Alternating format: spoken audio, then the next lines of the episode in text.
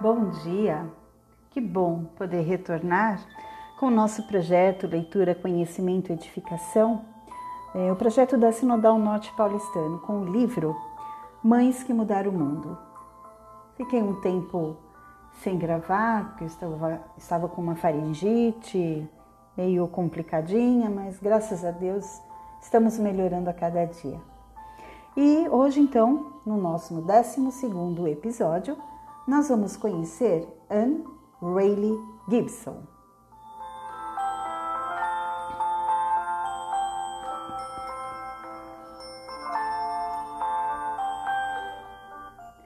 A data de nascimento dela é desconhecida, mas ela faleceu em 1990.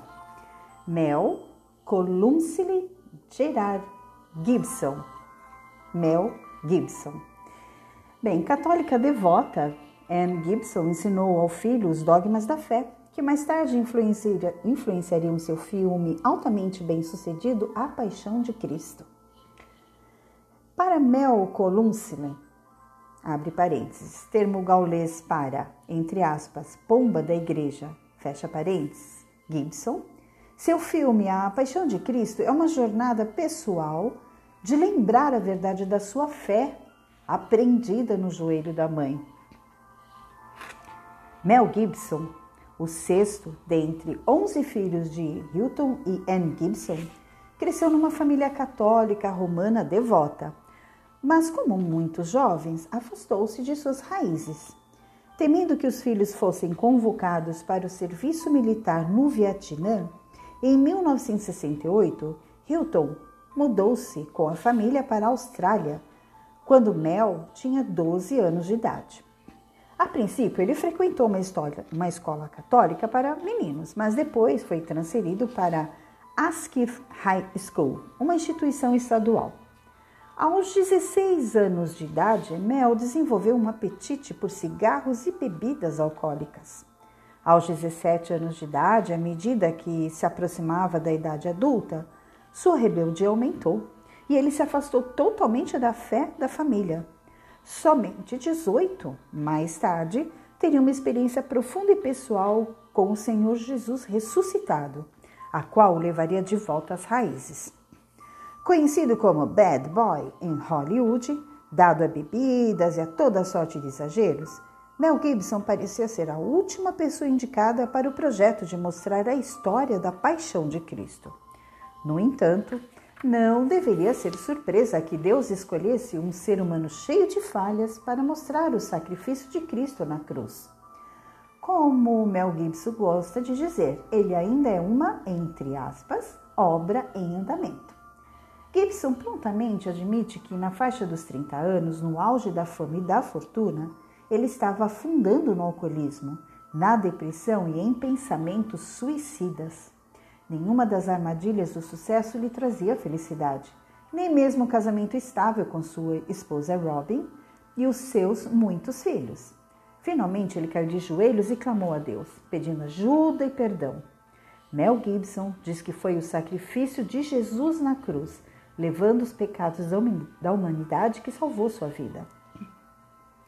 Numa entrevista ao jornal The New Yorker, Mel Gibson disse o seguinte: abre aspas. Eu tinha de usar a paixão de Cristo e as feridas dele para curar as minhas feridas. Fecha aspas. Em 1991, ele se filiou ao grupo Alcoólicos Anônimos e retornou às suas raízes tradicionais católicas. Ele é adepto, juntamente com mais 100 mil americanos, da fé que rejeita as formas modernizantes do Concílio Vaticano II.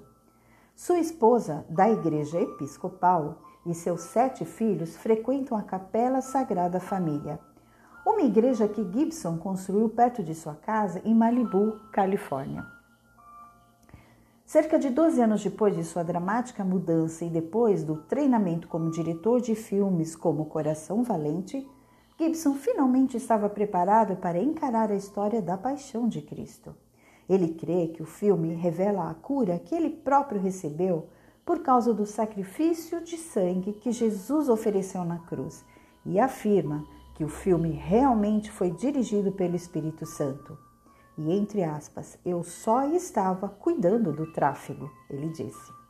Quando alguns dos seus críticos acusam Mel Gibson de ter feito um filme antissemita, ele rapidamente enfatiza que os pecados de toda a humanidade foram responsáveis pela morte de Jesus.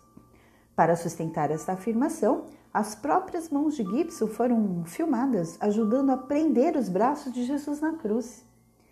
Entre aspas, eu sou o primeiro na linha da culpabilidade. Fecha aspas. Gibson disse, entre aspas, eu fiz. O filme A Paixão de Cristo foi exibido em mais de 4.600 salas cinematográficas nos Estados Unidos, na quarta-feira de cinzas de 2004, e se tornou um dos mais famosos filmes já produzidos. Com 11 filhos para criar, ninguém teria culpado Anne Gibson se ela dissesse que estava ocupada demais para instruir os filhos sobre o Evangelho de Cristo e as coisas de Deus. Mesmo assim, porém, ela encontrou o tempo e a energia necessários para garantir que essas sementes preciosas fossem profundamente plantadas no coração de cada filho. O resultado foi que agora milhões de pessoas têm um entendimento mais profundo do sacrifício de Cristo. Mães que influenciam o mundo transmitem aos filhos os dogmas da sua fé.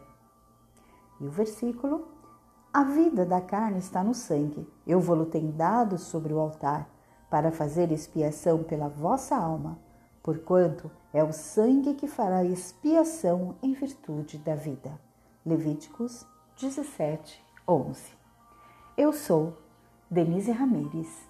Tenha um excelente dia. Um abraço.